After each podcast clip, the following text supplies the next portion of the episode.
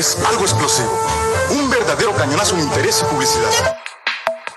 Los acontecimientos cinematográficos nacionales e internacionales. El mejor entretenimiento digital y streaming. Cuéntame del sueño, Claudia.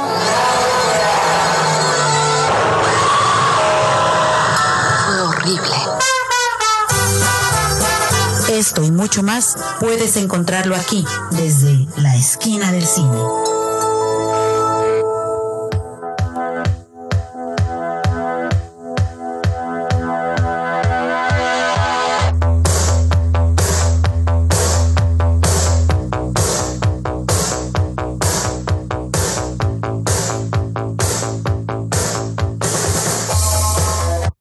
Tal? Sean todos ustedes bienvenidos a una edición más de Esquina del Cine. Aquí les habla Miki Brijandes con una edición más de, ya lo dije, lo repito. Este, vamos a comentar, pues, como ya saben, taquilla, películas. Hoy me acompaña la invitada de honor, Livia Aro. Hola, Livia, ¿cómo estás? Muy bien, muy bien. Muchas gracias por invitarme aquí. Claro, eh, sobre todo digo, me da gusto que estés aquí porque ambos somos mega fans del cine de género, del cine de terror. Sí. Entonces, mi idea es que mínimo una vez al mes podamos dedicarle el programa 100% al puro género. Con poco a poco mi idea es, es ir metiendo como el concepto y ya que la gente se acostumbre, todos los programas van a ser de horror, pero Muy bien, dominar el mundo. tiene que ser como uno a la vez, ¿no? Muy bien, muy bien. Vamos a comenzar, pues obviamente, lo- la sección con la que abrimos todos los programas, que es comentar un poquito la taquilla. Me gusta leer el top 10, ya funciona la página de Canacine, porque la semana pasada con los invitados la página estaba caída, entonces tuve que improvisar ahí un top 10, un top 5 más bien. Y pues después de esa sección vamos a, así como conversación libre, vamos a hablar sobre poquitas películas, series, lo que hayamos visto durante todo el mes de enero, lo que nos haya gustado, lo que no nos gustó, lo bueno, lo malo, este estrenos comerciales, incluso si vimos algo, una película vieja, clásica, algo así. Algo en Netflix. Exacto, sí, Netflix, Amazon. Como una serie que a una persona sí le gustó y a otra no. Exacto, no, Claro. es no adelantes sus este, premisas. Ok. Pues sí, entonces vamos a ir este, a nuestra primera pausa del programa y regresamos con la taquilla.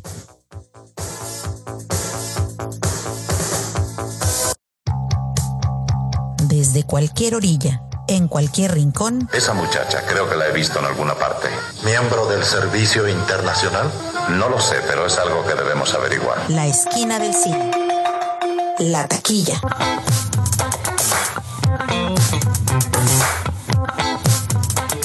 Ya estamos de regreso aquí a su programa de cine favorito.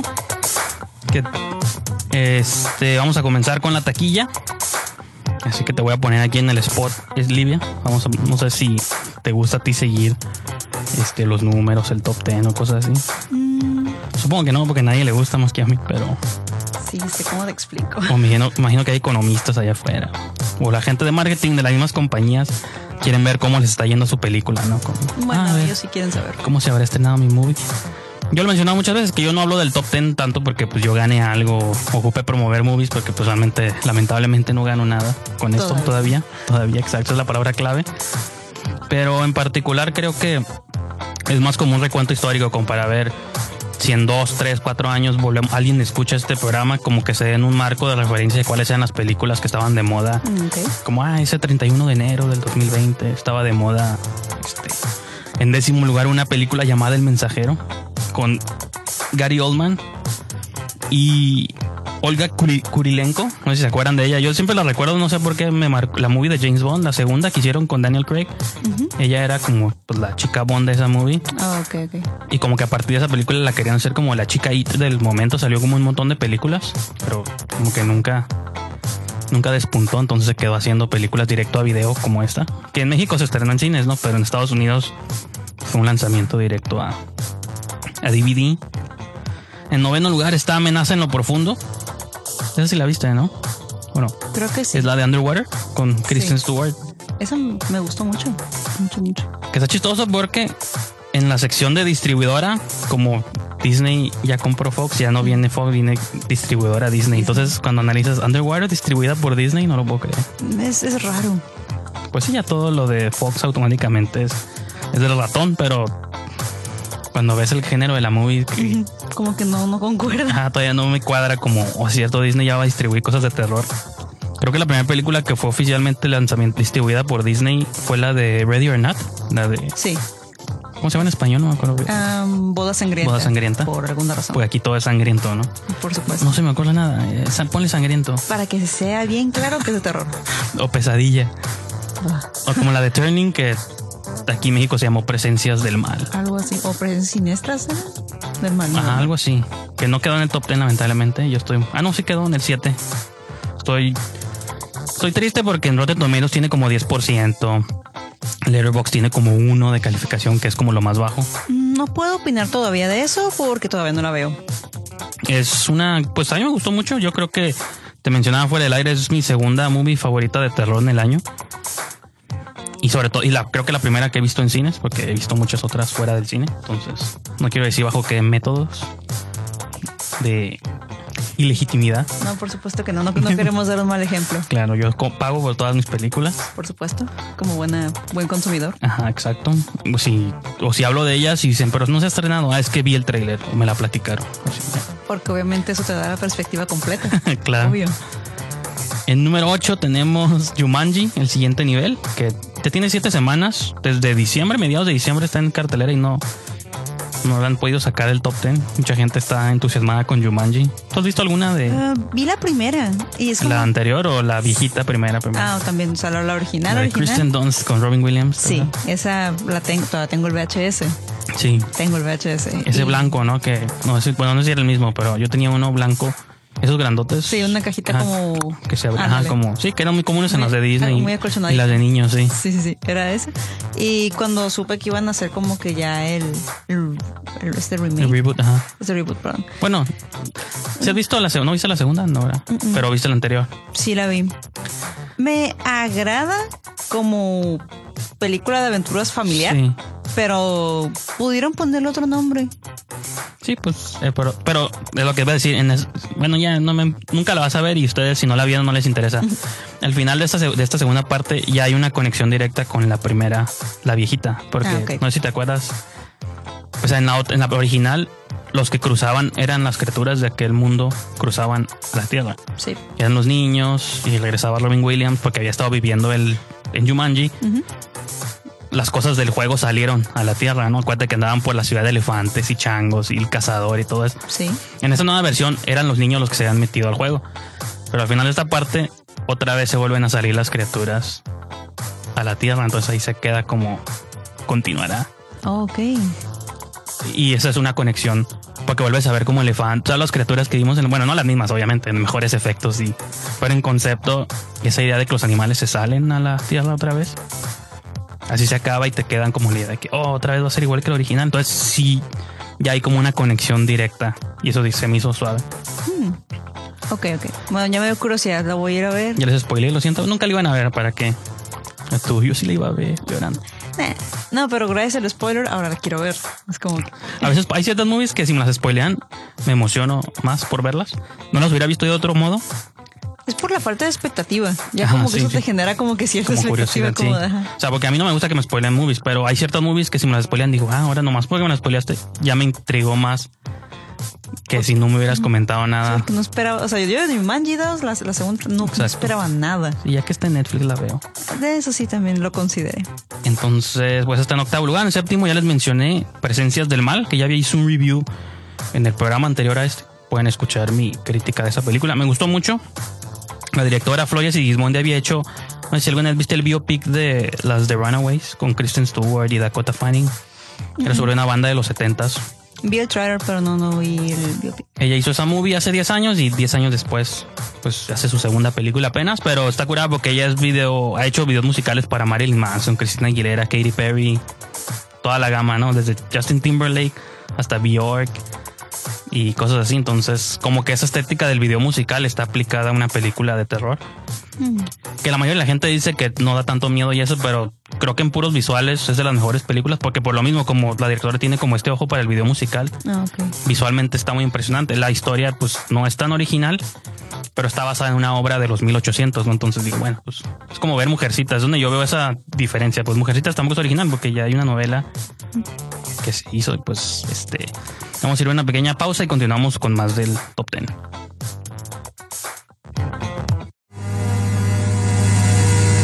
Ibero TJ Radio, tu alternativa de sonido en un mundo lleno de ruido. Pantalla a tus oídos. Había un muchacho en mi pueblo que estaba enamorado de mí. Y francamente me hacía la vida imposible. ¡Charlotte! Sigue de visita en la esquina del cine.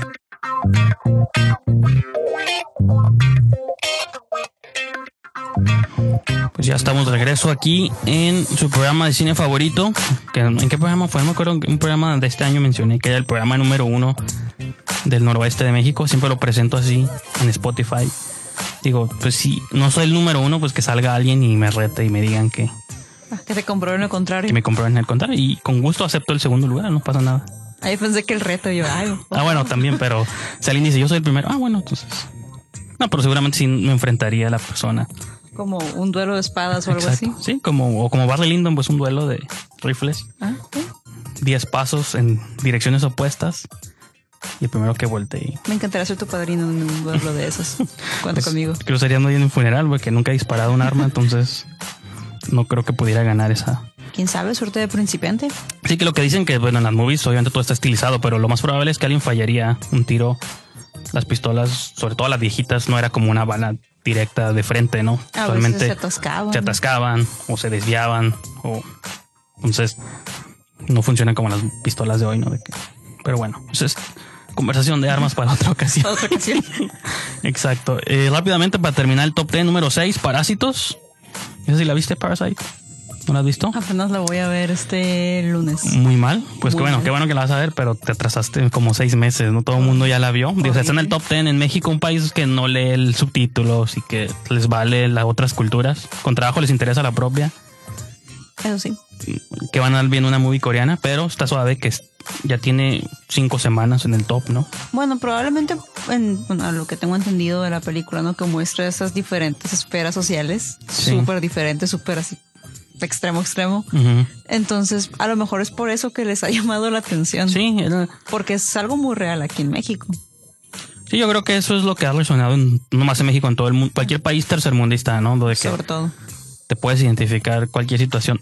O sea, te puedes identificar ya seas tú como el de abajo o el oprimido, o te puedes identificar si eres como del estrato alto, porque te pone también como la relación. O sea, por eso me gusta el título, ¿no? Es un juego ingenioso de cómo todo mundo es parásito de todo mundo. De pues, alguna ¿no? manera. Los ricos viven a costa de los pobres, pero a veces los pobres también viven Se como. pueden aprovechar, se aprovechan de. Entonces, como que ese juego, eso está, está suave. Y es justo por... Me sorprende que nadie me la haya spoileado. Me No, y sorprende que- mucho. Y hay muchas cosas que spoilear. A mí la, la movie, lo que único que te voy a spoilear es que también tiene un pie dentro del género. Eso es lo que se me hace muy extraño porque para yo, yo desde que la vi la primera vez, la vi como a mediados del año pasado cuando todavía no tenía todo este boss. Por ahí la conseguí este prestada, Claro. un VHS Ah, exportado desde Corea. Y cuando la vi dije, ah, esto es una movie de terror porque yo, yo me quedé con la idea de que una película de terror, pero resultó que es un drama y de Oscar y todo, pero yo la primera impresión con la que me quedé es que siento que es una película que tiene la estructura de películas de terror, entonces puede que te guste también por eso. Bueno, eso, eso, eso que describes me pasó con Joker, de hecho. Que también es como de terror, ¿va? Yo la sentí, o sea, es un drama, pero para mí Sí, sí. es un drama de terror. Sí. Sí, a veces pasa, hay movies que no son del género, pero Llegan a... a te dan caer. como ese feeling extraño. Y rápidamente, en quinto lugar, Mujercitas. Mujercitas. No me gusta ese nombre en español. Siento que- sobre todo en el 2020, ¿no? Hace cuando se inventó la obra, no importa, pero siento que Mujercitas suena ya como despectivo. Sería Mujercites. ¿Te gustaría que te dijera? entonces. No, no, tampoco es eso. Como si te dijera Mujercita, suena como feo ya, ¿no? Mm, sí. Es pequeña mujer o mujer pequeña, pero. sí, es como... O sea, Hey, sí, mujercita. O sea, es como.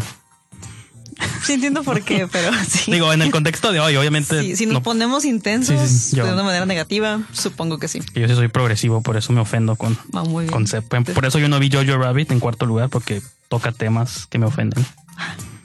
No es cierto. Es bueno, es el cuarto lugar. Tercero, 1917, que esa está, está buena también. En segundo, Cindy la Regia. No la vi, no me atreví a verla. Película mexicana. He escuchado muy buenas cosas de Cindy la Regia. Quería verla el miércoles pasado, pero quería ver tanto, me gustó tanto la de Turning que mejor preferí verla otra vez. Ok. Es la única movie del año que he visto dos veces en el cine. Vaya, vaya. Y Cinderella va a tener que esperar. Tal vez este fin de semana, porque nomás voy a ver la de Gretel y Hansel. Y a lo mejor me quedan ganas de ver otra. Y digo, ah, voy a ver eso.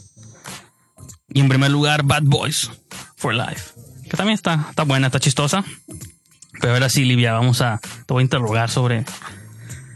Antes de hablar de movies, te quise hacer una pregunta que no sé si te la he hecho fuera del aire, pero para que igual la gente te conozca, los que no te conozcan.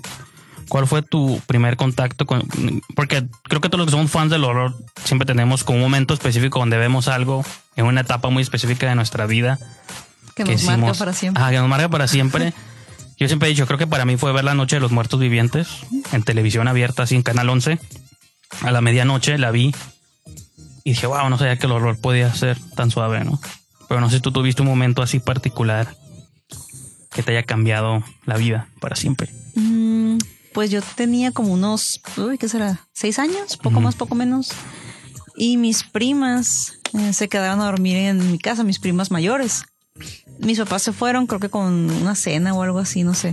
Y pues, en aquel entonces, los noventas, era de que ibas a una Sí. video y rentabas una película. Cuando mis papás iban, yo ponía otro tipo de películas, pero supongo que diferentes experiencias. Mm, bueno, eran de emociones fuertes, imagino. Ah, sí, sí. Montañas rusas Ah. emo- emocionales. Ah, por ahí. Bueno, cada quien. Bueno, yo, yo estaba con mis primas, ¿no? Más, más ñoñas nosotras. Y pues ellas como que de- se las dieron de muy valientes y rentaron la de Scream, la de Wes Craven. Ujú. 90 y- ¿Estaba como de moda más o menos? ¿O, no? ¿O fue como años después? Porque también a veces... No, era como por, más o menos por Sí, el sí, sí. que salió. Sí, sí. Entonces, la rentaron, la llevaron a la casa, el, el VHS. Y yo estaba fascinada. O sea, yo estaba fascinada con la idea de que alguien pudiera hacer tantas cosas. O sea, no es como que yo quiera hacerlo, pero o sea, no que- sabemos cómo dices todavía. O sea, que alguien tuviera como que hiciera tanto desastre y que nadie se diera cuenta. O sea, y me pareció pues así como que la, la intriga, el querer saber quién era, o sea, Sí, sí. para mí era maravilloso. Y ya como al año, más o menos, me- en tele abierta me tocó ver A Nightmare on, on Elm Street, La primera. sí, del 84, la Sí. original, que es mi película favorita. De Y- todas, toda, toda la historia, la número uno es la favorita. Sí, esa es mi favorita, porque el villano está genial. Es, o sea, es imposible de vencer porque todo el mundo duerme, ¿no? Sí. Exacto, o sea, eh, todo el mundo necesita dormir. Este amigo, pues, es un ente, realmente no lo necesita. Y eso está muy simpático. O sea, es, es alguien malo, mata niños, es cierto, es, es muy malo, pero, pero no, no, No, y que- te cae mal. Y que luego en la secuela ya se convirtió como comediante, ¿no? Porque entre más avanzaban, ya, de pronto era nomás 100% comedia y de Se vez en cuando mataba chistes. gente, ¿no? Ajá, o sea, es como que, no sé, él me me encanta. Y Sí. pues, he ahí mi... Voy a interrumpir un poquito, vamos a una pequeña pausa y continuamos más con la vida de Livia.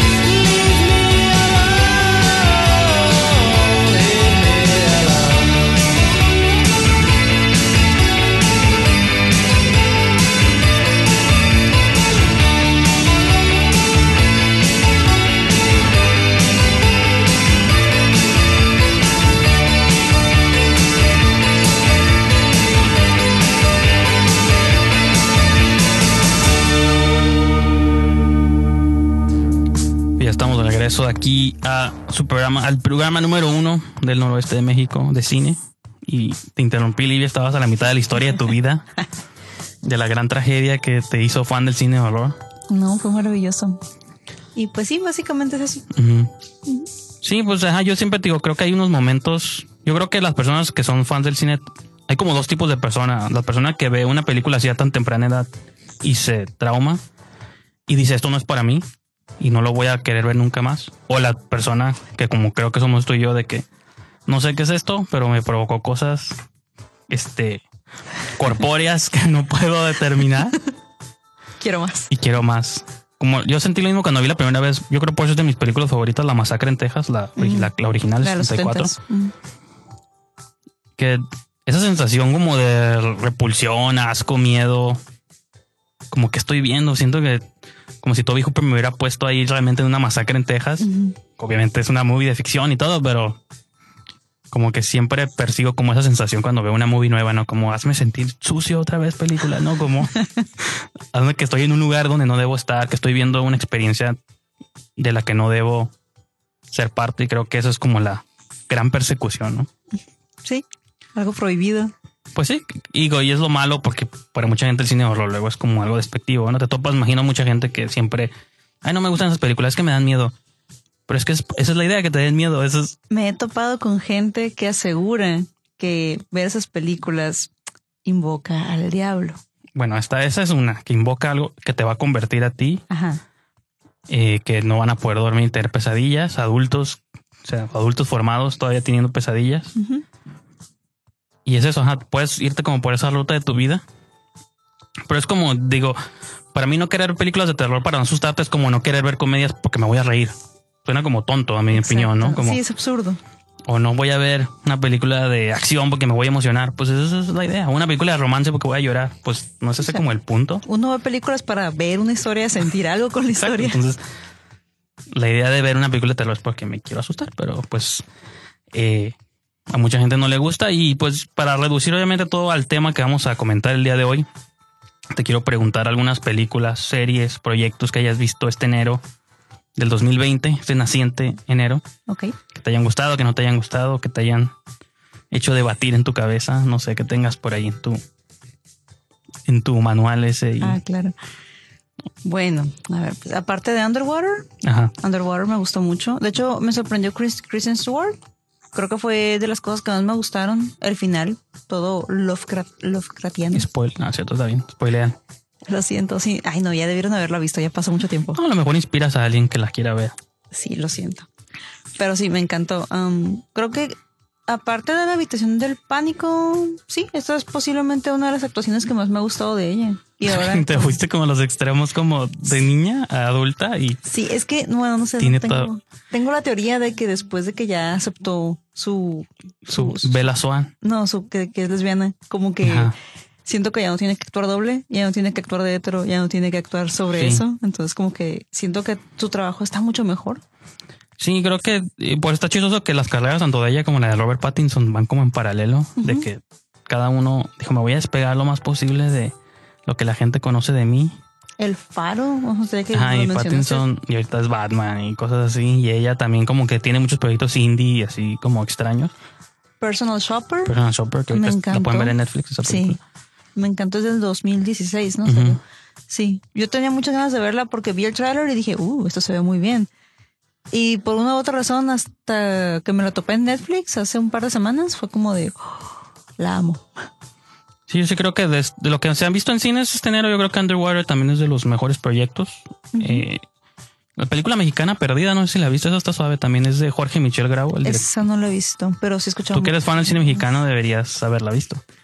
No tengo nada en contra del cine mexicano, el sarcasmo. Ah, no, yo porque sé que tú eres fan, tú eres, dijiste que Belzebú era de tus muy favoritas Ah, y bueno. vuelven y cosas así. Digo, o sea, si el terror mexicano te gusta, Ciertas cosas me gustan del, de- del cine mexicano. pues salen como tres de terror cuando nomás habían visto el primer capítulo, ¿no? Que es- para mí el primero es el mejor de los tres. ok. Pero siento que la gente la empezó a hypear cuando nomás llevaban uno, uno y medio, dos, y luego llegaron al tercero y dijeron, oh no, de no debía haber promocionado esto. Ok, lo que, lo que me pasó con Drácula es, o sea, yo estaba ya muy emocionada porque, ok, de los mismos creadores que nos trajeron Sherlock. Esa va- serie estaba suave, me acuerdo que es- yo la no, no sé si la vi completa o no, pero vi varias movies. o Yo la, yo repetí dos veces y es como de, por eso me emocioné, porque dije, ok, estas mismas personas que nos trajeron Sherlock nos van a traer Drácula y en serie y con un formato similar. Investigar crímenes Drácula. Qué cool. Detective Drácula. No, pero pues a lo mejor así como pues, con Como el mismo estilillo, sí, sí. ¿no? Y dije, busca suave. Pero, ay, o sea, los primeros tres capítulos te dejan la idea de que va a ser así. O sea, a mí la, la cuestión esta de, de la época vieja Sí, sí. me encantó. También la, la hermana Van Helsing. esta, Sor Van Helsing, ah, sí, Sor sí. Van Helsing, me encantó esta monja. Porque era como que bien valiente. Sí, o sea, como ruda, no tengo nada que perder, muy enfrentada a Drácula como- y no pasa nada, Pues ¿no? o si tú eras más como de tengo a Cristo de mi lado, ¿qué me Sí, vas a hacer? sí. O sea, me fascinó. Yo, yo la amé, la vi por ella, la terminé por ella. Te vamos a una pequeña pausa y seguimos hablando de Drácula.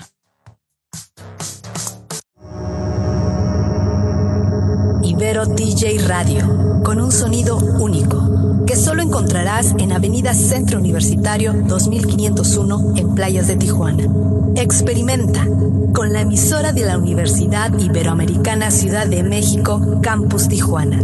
La alternativa es Ibero DJ Radio. La única forma de aprender lucha es luchando. No seas aprovechada, Pantera. ¿Por qué no luchas con alguien que te rompa la cara? ¿Por qué no subes tú? La esquina del cine. El lugar que todo amante del séptimo arte buscaba.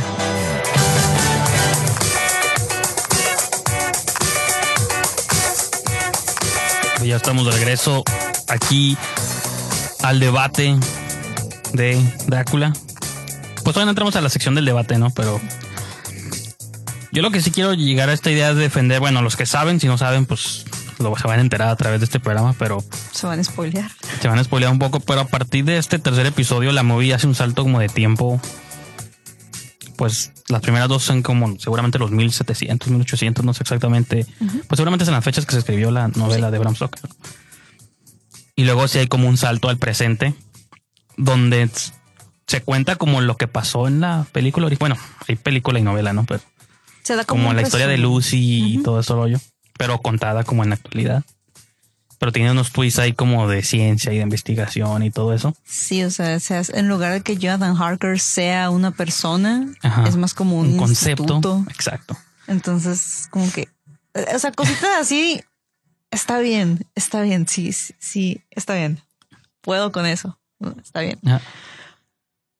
Pero no sé, sí, a mí me hubiera gustado más que hubieran determinado una fecha nada más. O era en el pasado O en el presente, ¿no? A mí me hubiera gustado más. Pero no crees que ese twist es parte como de, o esa revelación es parte como de lo que nuevo que ellos le quieren aportar al. Porque hemos visto Drácula muchas veces en el pasado. O sea, ha habido múltiples películas donde Drácula más que existe en el pasado. Y ha habido una que otra versión donde Drácula existe en el presente, ¿no? Está Drácula 3000, donde es en el futuro y cosas así. Entonces, yo siento que si se hubiera quedado más en el pasado, hubiera dicho, bueno, pues no aportaron nada nuevo al canon de Drácula. El hecho de que dé un salto al presente, digo, ok, están aportando cosas lo que estoy de acuerdo en que quizá no funciona tanto es que la, la la historia que ya se cuenta en el presente quiere ser como muy romántica. Cuando siento que esa idea nomás hubiera funcionado en el pasado, porque se acepta que en esos tiempos victorianos y todo era como más cursi, más romántico, este idea del amor eterno y hasta la muerte juntos. Porque la vida era muy corta. aparte, ¿no? Y aparte hubieran tenido como 13 años, ¿no? Las chicas y él, él como 28 ya estuviera viejo, ¿no? Así como, Sí, y lleg- bien. llegar a los 30 es como, Wow. wow, llegaste a los 30 güey, en aquellos tiempos, ¿no? Yo creo que por eso la obsesión de la inmortalidad con Drácula era como, ah, que suave, ¿no? Alguien que vive más de 20 años. Incluso me gustó el cómo él, o sea, la importancia que le dan a la sangre, pues, que sirve para conocer. Así que la pruebas y y ya como que sabes toda la historia de, la historia de persona, aprendes idiomas, o sea, está suave porque tiene sentido que te alimentes, o sea, le dan como un doble significado Sí, sí. eso de alimentarse a la persona. Pero, pero no sé, yo creo que creo que ese es todo mi conflicto más grande. Eso y el cómo manejaron a, los, a cada personaje. Porque, por ejemplo, la, esta Lucy, no me, no me gustó su Lucy. O sea, se supone que sí era una chica rica, caprichosa y todo, pero mm, Ajá, pero es que es a lo que voy. Como que siento que la personalidad de Lucy no funciona en el contexto moderno con celulares y todo eso, pues.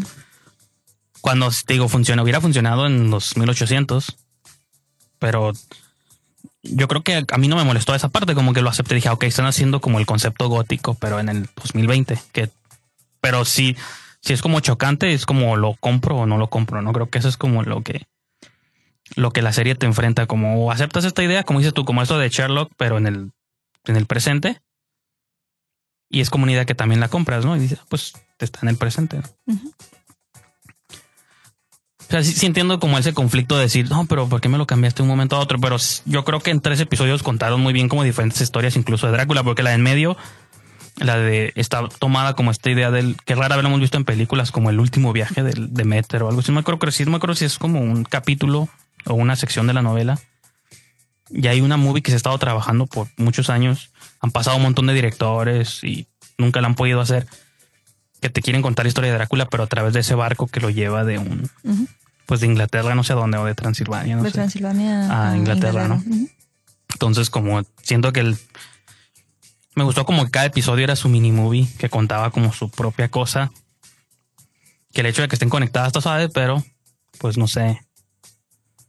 Pues no sé, a mí, digo, a mí sí me gustó, pero no sé. No sé si quieras comentar más al respecto. Nada, solo que sí me hubiera gustado que eligieran una sola línea de tiempo y que hubieran quitado a Lucy. Creo que para el futuro, sin Lucy hubiera funcionado incluso mejor. Y luego es que lo, lo, lo que es que me gustó porque ya lo que hicieron luego con ella también se me hizo suave como esta idea de cuando re- me recordó como un episodio de como las historias de la cripta, cuentos de ultratumba, no sé si Mm, llegaste a ver ese episodio donde siempre había como zombies que hablaban por alguna razón o conceptos como entre románticos, pero que traspasaban la muerte y la vida, como esas cosas se me hizo que sí digo, caí como entre lo cheesy o esas cosas, pero no sé, pues me, gustó que la, la serie dije, esto es lo que vamos a hacer, lo vamos a contar.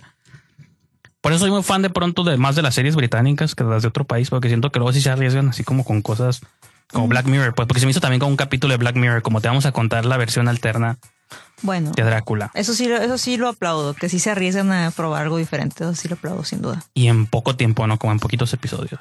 Y no lo extienden después de ver que a la gente le gustó algo. Sí, O sea, no lo forzan. tal vez luego haya segunda temporada, ¿no? Bueno, no sé si al final tú sientas que quedó abierto, Mm, No, yo digo que sí, quedó ya cerrado. como una clausura ahí. Sí, porque así tiene final, pero también sí veo un mundo alterno donde por, lo mejor dejó ahí algo de Drácula Bueno, si hubiera segunda temporada, yo sí la vería. en el futuro. Ya Sí. ves todo si te gustó. Me daría curiosidad, que es diferente. Y eso es el final punto, ¿no? Generar curiosidad y... Porque incluso hasta creo que el hate luego a veces funciona en beneficio de las series y las movies. Pues sí, Como la gente lo odia algo tanto que... Como Cats, quiero verla a ver si realmente era buena o mala. no me animé a ver Cats. Yo me animé a verla porque estaba intrigado por... Igual de Turning, la de Presencias Malignas. Como vi que tenía reseñas malas por todos lados, Mm. siento que tengo que verla para comprobar. O la de La Ouija, cuando le sacaron secuela, que en realidad fue muy buena. Sí, la- ¿quién hizo la dos? Mike Flanagan, ¿no, verdad? Me estoy confundiendo con Mm, Annabelle. ¿Él hizo Ouija 2 o Annabelle 2? No me acuerdo. No, él hizo la se de supone la- que, y dice Ouija. uno que es fan, ¿no? ya sé. No, creo que fue el de La Ouija. Ujú. Sí, él hizo Ouija 2. Sí, Or- porque tiene como que varias cosillas que a mí me recordaron a Oculus. Sí, sí, aparte de las, como que le gustan mucho los rollos familiares, ¿no? Sí. Se Sí. está proyectando el amiguito, pero sí. Sí, pero está bien. Pues Stephen King también. Y siento que pues, tienen como muchos paralelos, uno como director y otro como escritor. De que Sus movies siempre son como proyecciones de él familiares, pero bien contadas, ¿no? Este, vamos a otra pequeña pausa y continuamos.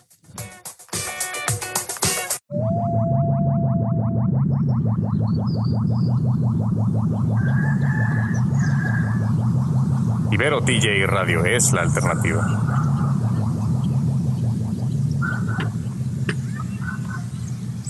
La esquina del cine.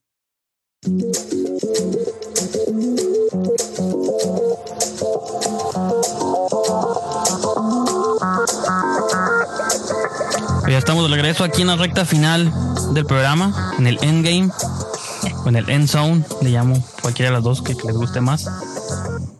¿Y qué más tienes por ahí en tu, en tu lista, Livia? Mm, pues hace poco fui a ver la de Greta Lee Hansel. Ah, sí, no la he visto, no me spoilees. Ah, no, no, no, pues no sé. No, sí, sí. No, puedes decir así como grandes rasgos, ¿te gustó o no te gustó? Mm, en general me gusta la película, no la odié. Pero no sé, como que mi, mi conflicto era Cuando salí de la sala, mi conflicto era como que esto no es terror. O sea, yo no la sentí como película de terror. Sí. Está muy suave, visualmente me, me gustó mucho lo que vi. Y también pues el discurso este empoderar, em- mujeres empodérense. O Pues sea, de hecho hasta el título Greta Lee Hansel Sí, le das como venir. la vuelta, ¿no?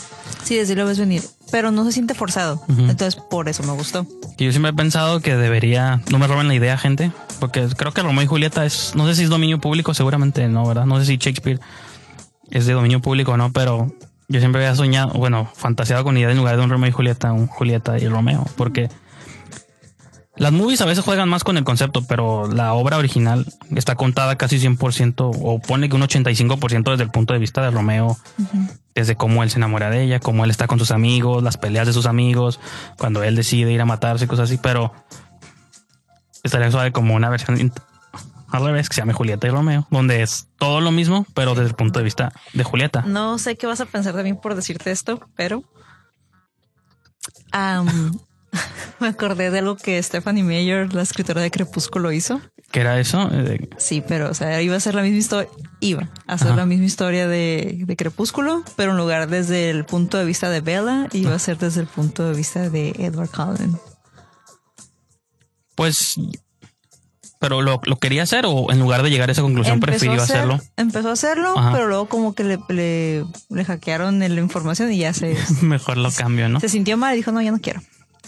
Que creo que en el caso, digo, no me vayan a crucificar por defender esas movies, pero yo creo que lo que funciona en pro de ellas es que estén contadas desde el punto de vista de la persona mortal, porque usualmente las movies de terror funcionan mejor o de fantasía cuando tú sigues a la persona que está descubriendo el mundo mágico. Sí. Entonces, digo, funciona que seas, sigas tú a Vela, porque si siguieras a los vampiros, Sí, no pues siento que sería tan, Sí, ellos no, no, se, no se van a asombrar con descubrir un mundo que pues para ellos es bien normal. o sea. bueno, aunque Edward sí, por eso él se obsesiona con Vela y ella con él. Ah, pedófilo, pero ok. Pues de hecho sí, ¿no? Que tienen como 400 años y ella pues de preparatoria, ¿no? Sí, está como que, mm, no señor, aléjese de lo menor. ¿Y qué más tienes por ahí en tu, Mm, una en tu lista? queja, una queja. Si, si alguno de ustedes como que conoce al señor Netflix, al tío Netflix, díganle que estoy muy molesta porque supe que no iban a hacer segunda temporada de Marianne. No, sí es cierto. Estoy muy triste por eso porque me encantó la serie. o Pero sea, no pegó o fue por como... No, a la gente le gustó. O sea, yo, pues, yo- eso fue lo, lo primero que pasó por mi cabeza, como de, ok, no hay segunda temporada porque a la gente no le gustó, pero revisé y todo. Y fue como de, no, la gente sí le gustó. Simplemente dijeron así de la nada, no, no se va a hacer. Y busqué como que alguna declaración o algo. Nada más así, no se va a hacer y ya. Pero tenía final la original o se quedó así como ab- Tipo abierta. final abierto. Entonces, por eso todo el mundo lo estábamos esperando. Y pues de las, así, de buenas a primeras, no, siempre no. No se va a hacer. Pues digo, si no tuvo un final definitivo, pues está chafa para los fans. ¿no? Yo nunca la he visto, pero O sea, es un final, pero para Ajá. esa temporada. Sí. Y te lo dejan como que ligeramente abiertito para que sepas que la historia va a seguir. porque yo sentí un poquito eso con Watchmen de que la serie se acaba y a mí no me, no me habría gustado ver una segunda temporada. Pero muchas personas sí lo están aclamando. Mm. Queremos más Watchmen, pero digo, no. Yo creo que la temporada como existió tiene su principio, mitad, final. No es necesario. Porque el creador dijo, no, yo no quiero hacer más. Yo ya conté mi historia y. quédense con las ganas. Pero luego también hay una necesidad. La gente es insaciable como usted y quiere una segunda temporada de cosas que... Y a veces es algo bueno. En El Exorcista, la serie, la gente pidió segunda se temporada. hicieron no? Hicieron segunda temporada. La gente, los, los que sí fuimos fans de la serie, quisimos tercera temporada, pero pues como que no, por alguna razón no vendió tanto y dijeron, Y que supongo que es peor porque luego hay otras series que tienen mil temporadas y no te explicas como digo, esta Walking cosa que está suave, o Joaquín de o American Horror Story, que no sé si tú eres fan o no, pero Ah, a mí me gusta, pero tengo rato que no la veo. yo vi nomás como dos mucho. temporadas, la uno y la, la de Emma Roberts. Bueno, sale- ellas salen varias, ¿no? Pero Sí. la de las brujas, la de Coven, Esa como que mm, se me hizo más dramática, se me hizo más como para niñas. Pues por eso la vi yo, discúlpame. Ah, perdón. Ahí me empoderan las brujas. De hecho, es como de mis subgéneros favoritos, las brujas, en el cine. A mí también, pero no sé, como que ahí lo sentí muy rosa. Entonces por eso fue como que sí se me hizo muy light. Y la temporada 4, la de Circus, fue como, ah, no sé, se me hacía como que estaban muy cansados los escritores. Ahorita están como en los ochentas, ¿no? La última fue como la de... ay, ¿cómo Mm. En una especie de campamento o algo Ajá, así. creo que era como homenaje a las Y por eso la slashes ver, ochenteros. sí. No la he visto, pero tal vez no la vea. Pero yo soy malo a ver series también, por eso no. Es que son un compromiso. Yo veo series de como Drácula, con tres episodios que sí duraban mucho, pero tres y ya, se acabó. Ahorita estoy viendo la de Cheer, que es de porristas. Son seis episodios y se acaba ya. Te empoderan los porristas. Me empoderan también. Muy bien.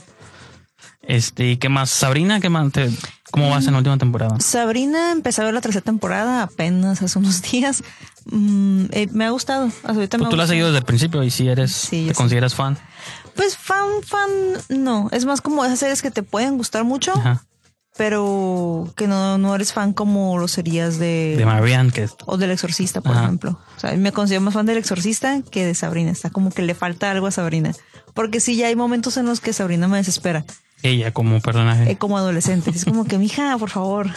Hay prioridades. Una cachetada, ¿no? Sí, como que ahí les falla, ¿no? Muy satanizas y todo, pero pues no son capaces de darle un correctivo a la niña. Yo creo por eso dejé la primera temporada a la mitad porque se me hizo también como satanismo light o como ideas siniestras Algunas cosas. muy como light, diluidas. Y dije, bueno, no es porque yo quiera satanismo 100%, no, pero dije, no, no sé, no, no, no.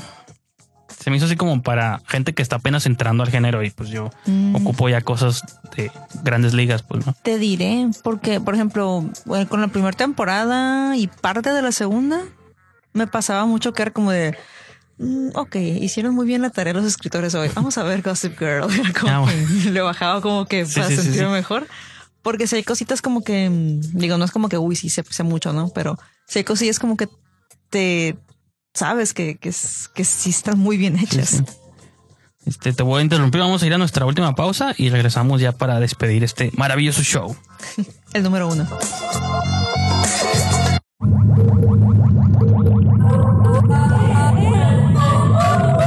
El sonido genera color con Ibero DJ Radio.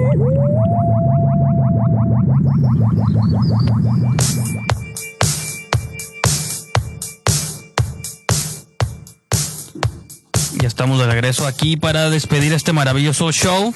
Livia, gracias por haber acompañado en esta velada A ti por frente al mar. Ahí está. Tenemos una grandiosa vista al océano. Que si llega un tsunami seremos los primeros en verlo. donde habita Cthulhu. Cthulhu, si quieren pronunciarlo fonéticamente.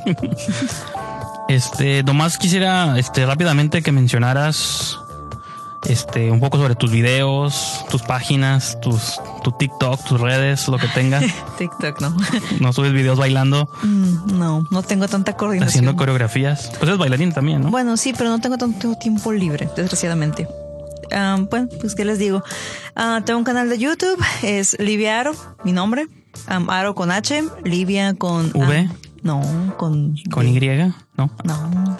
Li- No, ya sé, Libia como el país, ¿no? Como el país africano, ajá. Y Aro con H al principio. Es, y así estoy en Instagram, en Twitter, en Facebook, en todos lados. Por si les llegara a interesar ver alguno de mis videos donde específicamente hablo de películas de terror, son más que bienvenidos para darle clic. Así es que acabas de subir el de Gretel y Hansel, ¿no? Sí.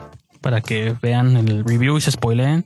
No, no, no, eso sí no. Considero que es pecado hacer spoiler en cada review, entonces yo los evito a toda costa. Sí, pues yo los invitaría a que la sigan en YouTube, que creo que es donde tu contenido está más prominente, ¿no? O Sí. en tus redes sociales también. Es como que YouTube, Instagram, Instagram, Facebook, ajá, Twitter. sí. Sí. En Twitter no, porque no, te, no les contesta. no es cierto, sí contesto. Nada, es cierto, sí. Entonces, pues ya saben, Livia Aro es su canal de YouTube y en sus redes. A me pueden seguir arroba brijandes en Instagram, Twitter, TikTok también, pero no tengo videos, pero abrí cuentas para poder seguir otras cuentas. Este, pueden seguir el programa en facebook.com diagonal esquina del cine.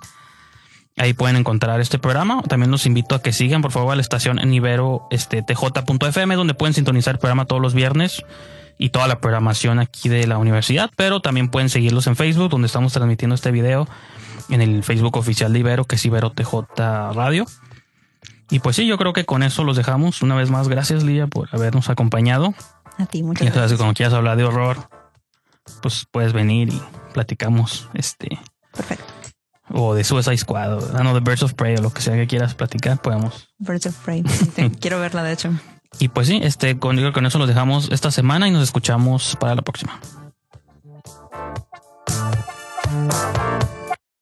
Ella puede volar. Solo está alardeando. No es tan impresionante. Tienes que subestimar todo lo que yo hago. Nos escuchamos en la próxima función. La esquina del cine. Solo por Ibero TJ Radio. Una producción de Mickey Brijandes. Corte y queda.